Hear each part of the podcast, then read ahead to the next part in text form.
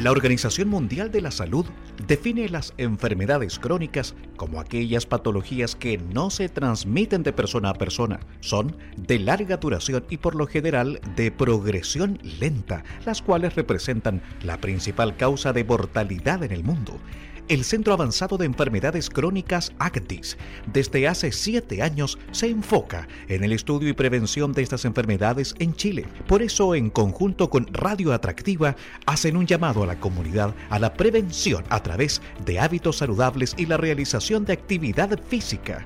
La salud es responsabilidad de cada individuo.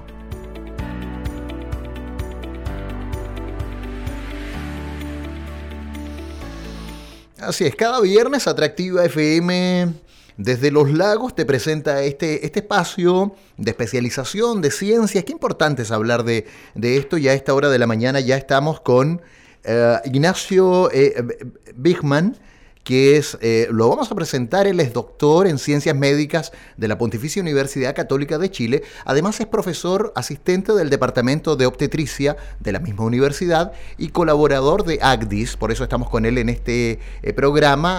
Actualmente Ignacio trabaja eh, principalmente evaluando cambios del este es el tema de hoy, ¿ah? el tema para conversar del transcriptoma. ¡Wow! Dice usted, ¿y qué es transcriptoma? Bueno, él lo, él lo está evaluando en, diferentes tumores digestivos, hematológicos y ginecológicos. Es un tema que, si bien se escucha muy complejo, vamos a abrirlo, vamos a, a, desmenuzarlo para poder entenderlo mejor en la casa o donde usted nos esté escuchando. Ignacio, estás en línea. ¿Cómo te va? Gusto en, en recibirlo, doctor. ¿Cómo está usted?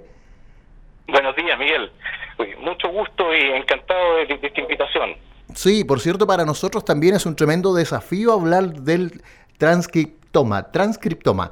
Em, sí, lo que están ustedes evaluando. también es un desafío tratar de. sí, de desmarañarlo definitivamente. Y, cuéntanos un poco qué es, pues, porque esa es la pregunta inicial. Yo hice una breve descripción, una más bien una presentación, pero, pero en lo técnico queremos preguntarle a usted por qué se llama así y, y de qué estamos hablando finalmente, Ignacio. Perfecto, es una muy buena pregunta para partir esto. Y para poder explicarlo, mm. ¿cierto? Tenemos que entender que nuestro cuerpo está compuesto por millones y millones de células, ¿cierto? Cada una de estas células tiene la misma información adentro de ella, exactamente la misma información. Sin embargo, tenemos células diferentes. Y eso se ve en que tenemos células que son capaces de hacer piel, ¿cierto? Células que son capaces de hacer, por ejemplo, músculo, células que son capaces de transformarse en neuronas, son células que hacen nervios, ¿cierto? Entonces, ¿cómo puede ser que teniendo exactamente la misma información adentro, sean capaces de hacer células que son tan distintas entre ellas? ¿Bien? Sí. La respuesta a esto es que la información que se está usando en una célula no es toda la información que tiene adentro. Selecciona pedacitos de información que son los que la célula necesita para funcionar de una manera como una célula de piel o la información necesaria para funcionar como una célula capaz de hacer intestino, por ejemplo. Muy bien. Esta información que se usa, ¿cierto? Es la que son las instrucciones que se mandan básicamente. Es como tener una fábrica donde tú tienes instrucciones para fabricar un producto A o un producto B.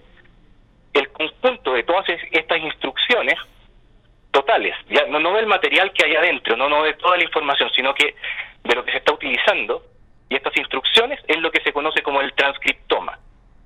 ¿Ya? Y el nombre viene porque la información, la totalidad de la información que tiene una célula, está almacenada en forma de ADN. ¿Cierto? Que es el ácido desoxirribonucleico. Sí. Eso, para poder enviarse como información y poder utilizarse por una célula, ya se tiene que transcribir a ARN. Y es por eso que se llama transcriptoma, porque viene de la transcripción. Significa la parte de la información que se está utilizando en una célula o en un conjunto de células o en un, en un órgano en un momento determinado. Muy bien.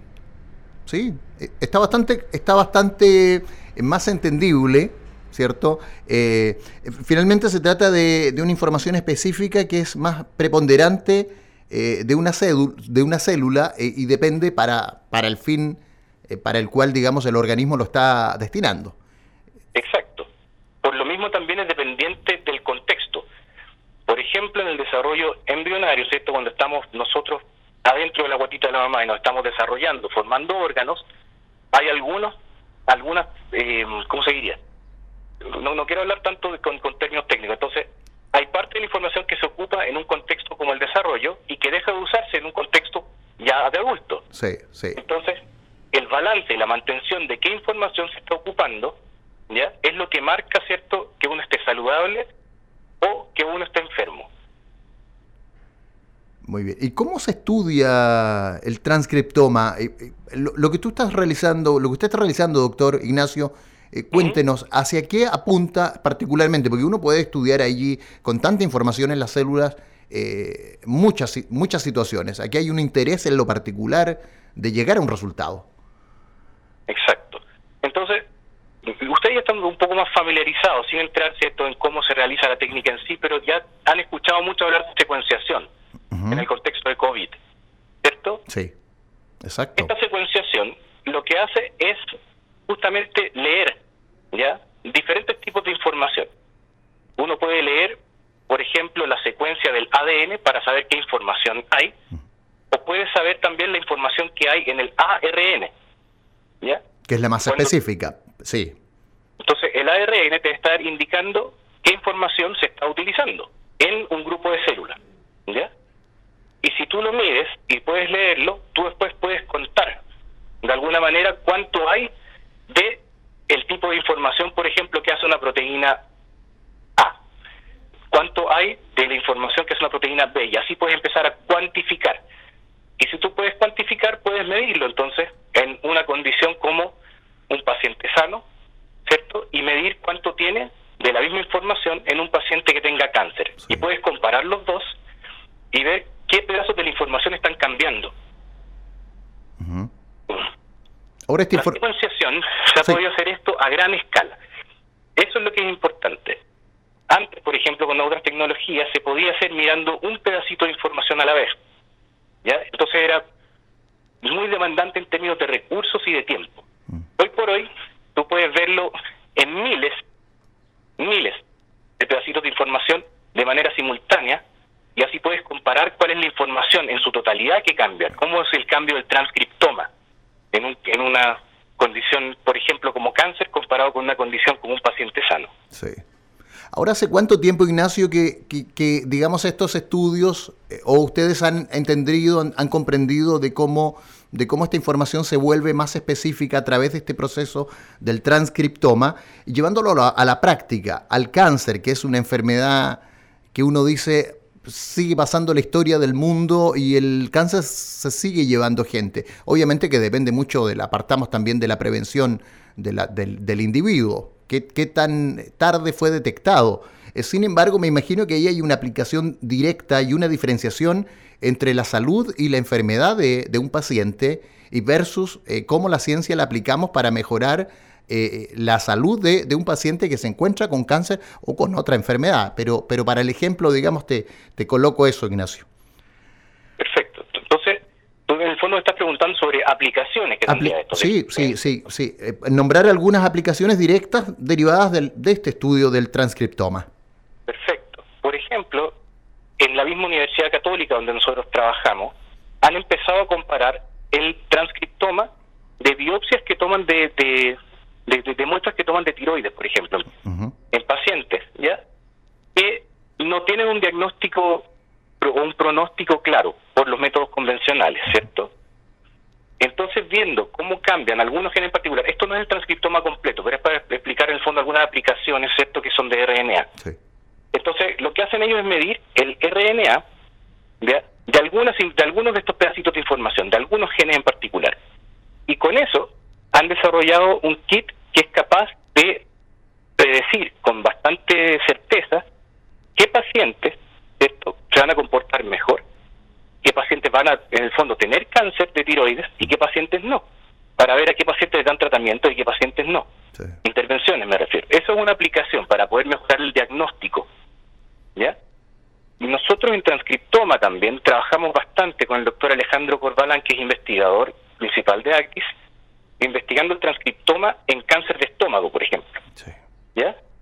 Y lo evaluamos completo para ver cuáles de estos pedacitos de información son los que van cambiando antes de que aparezca el cáncer, para ver si es que podemos medir alguno de ellos de manera particular después y predecir qué paciente está en mayor riesgo de desarrollar la enfermedad. O sea, adelantarnos finalmente con un diagnóstico preventivo. Claro, mejorar el diagnóstico. Mejorar el diagnóstico. Otras aplicaciones puede ser también para ver cuáles de estos genes, ya cualquier pedazo de información que está en forma de ARN, ¿cierto? que está diferente en un mm. paciente que respondió a terapia versus un paciente que no respondió a terapia, pueden marcar la razón de por qué respondió o no respondió. Entonces tú puedes, en base a este transcriptoma, eventualmente seleccionar grupos de pacientes que van a responder a una terapia convencional versus los que van a responder a otro tipo de terapia. Mm. Entonces también tiene rol en la toma de decisiones médicas, que eso es algo en lo que estamos trabajando. Bien, no es algo que esté 100% aplicado hoy día, hay casos particulares donde sí está funcionando y otros casos donde aún está en desarrollo. Muy bien. Sí que interesante, ¿ah? porque finalmente uno, si, si esto lo proyectamos, uno puede decir, yo a un grupo, a los pacientes los, los ordenaría, ¿cierto? Por, dependiendo de, su, de sus particularidades eh, fisiológicas y en función de eso eh, poder aplicarle un tratamiento que obviamente es diferenciado en la medicina, en el sí. Y, y eso eh, claramente hoy día no sucede. Hoy día probablemente la, la, salud pública le aplica el mismo tratamiento, deben hacer, debe ser muy poca la variación y por lo tanto hay quienes resisten un tratamiento y otros que desafortunadamente no lo pueden resistir. Tal cual. Entonces, hay, hay que ver una forma, ¿cierto?, de aterrizar esto y poder empezar a utilizarlo de una manera más cercana a la clínica. Eso conlleva algunas dificultades asociadas con el costo y por eso es que principalmente se ocupa actualmente en contexto de investigación y luego lo que uno encuentra en el contexto de investigación puede aterrizar parte de esto a lo que se lleva al paciente. Muy bien. Pero la idea es avanzar en el futuro, ¿cierto?, hacia esta medicina de precisión que nombras tú, que es ser capaz de identificar en los pacientes cuáles son las diferencias y particularidades de ese paciente en especial para ver y tomar decisiones en base a eso. Sí. Estamos conversando con Ignacio eh, Bigman. Él es eh, doctor en ciencias médicas de la Universidad Católica y colaborador de ACDIS, eh, hablando sobre la, evaluación de los cambios de este transcriptoma en diferentes tumores digestivos, ginecológicos y hematológicos. Consultarte, Ignacio, ¿qué estamos haciendo en Chile? Bueno, de alguna forma ya me lo, me lo has explicado. Em, ¿Y quiénes están desarrollando finalmente el tema? ¿Quiénes más? Eh, ustedes, ¿quiénes? Eh, detállame un poco eso para, para ver el nivel también de, em, de interés que, que tienen las, las universidades y las casas especializadas eh, para poder abordar un tema que, que, también el cáncer es pandémico y así tantas enfermedades que están y que son silenciosas. Además son enfermedades tan mal intencionadas porque, bueno, son enfermedades y están allí y aparecen y de manera silenciosa se están desarrollando hasta cuando a veces es, es imposible revertir ya eh, el avance de estas. Claro. Mira, actualmente estamos viendo yo creo, un crecimiento exponencial, una etapa de crecimiento muy importante en nuestras capacidades bioinformáticas en Chile y en la región en general, diría. Me refiero a la región como en Latinoamérica. En Chile en particular, hace poco creamos la Sociedad Chilena de Bioinformática, cuyo director es el doctor Vinicius Maracaja Coutinho, que también es colaborador o dentro de ACTIS. Entonces ya hay, se está empezando a una masa crítica acerca de bioinformática en diferentes áreas de estudio. La Universidad San Sebastián, que recientemente un doctorado en bioinformática con el doctor Tomás Pérez Acle, la Universidad de O'Higgins con el doctor Mauricio Latorre también está llevando a cabo investigación y desarrollo en el área de bioinformática. En la Universidad de Chile está el doctor Vinicius Maracaja Coutinho, pero también está el doctor Ricardo Verdugo, con quienes ya se, ya se adjudicaron un proyecto muy grande que es para hacer caracterización ya mucho más especializada, pero a nivel de células únicas, de la población chilena, incluyendo poblaciones ancestrales. Entonces, estamos en una etapa de crecimiento y de mayor formación de capacidad en bioinformática muy importante en el país. Sí. Ahora es muy complejo poder eh, solicitártelo, pero te lo, te lo, voy a hacer igual. Eh, ¿Cuándo debiese estar esto? ¿Cuándo, ¿Cuándo, debiésemos ver estos resultados? Eh, no sé, a lo menos en, en la, en la salud privada. Bueno, ¿por qué no? Viene un cambio de constitución, esto debiese agilizar a lo mejor muchos procesos más que son tremendamente legales, eh, pero que salvan vidas, eh, Ignacio, ¿cierto? De, de, poder aplicar esto, de que, de que cambie el modelo de la, de la atención de salud para poder, para poder salvar vidas eh, frente a estas enfermedades catastróficas como dices tú, es una pregunta súper compleja. Sí, sí, pero, no importa, pero pero en algún minuto llegaremos, sino tampoco te voy a llamar para cobrarte la fecha después. No, claro. Pero pero pero tenemos que orientar a, la, a, los auditores. Ya, ya, ya existen algunas cosas que se están haciendo con la población local, que es súper importante para poder aplicar, ¿cierto? Voy a partir diciendo una cosa que, es relevante, que estos cambios en el transcriptoma, ¿cierto? o en la información del ADN, estas cosas dependen mucho de la población de origen. ¿Bien? Porque existe variación entre poblaciones, que es lo que se llama la, variación genética. En Chile tenemos una población que tiene mucha ancestría, ¿cierto? Que, que se llama mucha mezcla ancestral. ¿Ya? Sí. Pero somos un pueblo mestizo. Mestizo. ¿Ya? Y tenemos influencia de muchos, de muchas, eh, de, de muchos pools genéticos, ¿ya? Entonces la variación de nuestra zona es distinto y no es totalmente comparable, por ejemplo, si tomamos un estudio de este tipo que se haya hecho en población caucásica dentro de Estados Unidos. No es directamente transferible a nosotros, aunque en parte se puede aplicar. Entonces hay que caracterizar la población chilena. En eso el doctor Ricardo Verdugo ha avanzado bastante. El doctor Vinicius Maracaja ha avanzado bastante también con este proyecto nuevo que se adjudicaron. Y en aplicaciones directas con población chilena también está el doctor Ricardo Armisen, que trabaja en la Universidad del Desarrollo, quien ha estado estudiando también eh, bastantes variantes ya en cáncer de pulmón en población chilena. Entonces, y también con, con otras poblaciones de Latinoamérica. Y ahí Hay algunos de, estos que están teniendo resultados. Y ahí es, y es, y es aplicable, es comparable, sí, eh, la, la, digamos, la información genética de la población chilena en todo el territorio con, eh, con un venezolano, con un colombiano. ¿Es, es, similar en la región ah, sudamericana? No necesariamente, excepto este grado de mestizaje es diferente entre, entre los diferentes países, tenemos diferentes componentes. ¿Y con quién somos parecidos a lo menos? ¿Con Perú, con Argentina, con Uruguay? Yo diría que en la región somos parecidos, pero cada uno con particularidades. En el fondo somos más parecidos entre la región que si comparamos la región con otras partes no quiere decir que los chilenos ni los latinoamericanos seamos marcianos, por decirlo de una manera bien coloquial. Sí, pero me refería yo al tratamiento final. ¿Cierto? Tú puedes tratar, puedes aplicarle un mismo, el mismo tratamiento finalmente a un cáncer al estómago a un chileno de Antofagasta que, que a un este a un argentino de la Patagonia o a un brasileño de la Amazonía o... Son preguntas que creo que es difícil de saber a priori uno tendería a pensar que los tratamientos deberían funcionar similar y por eso es que se han aplicado de manera similar hasta ahora. Pero los resultados que tenemos es que incluso dentro de una misma población, pacientes pueden responder de manera distinta, incluso con, con un con una, Un, background genético que sea similar entre ellos. Y esto es porque cada persona va a responder de manera particular.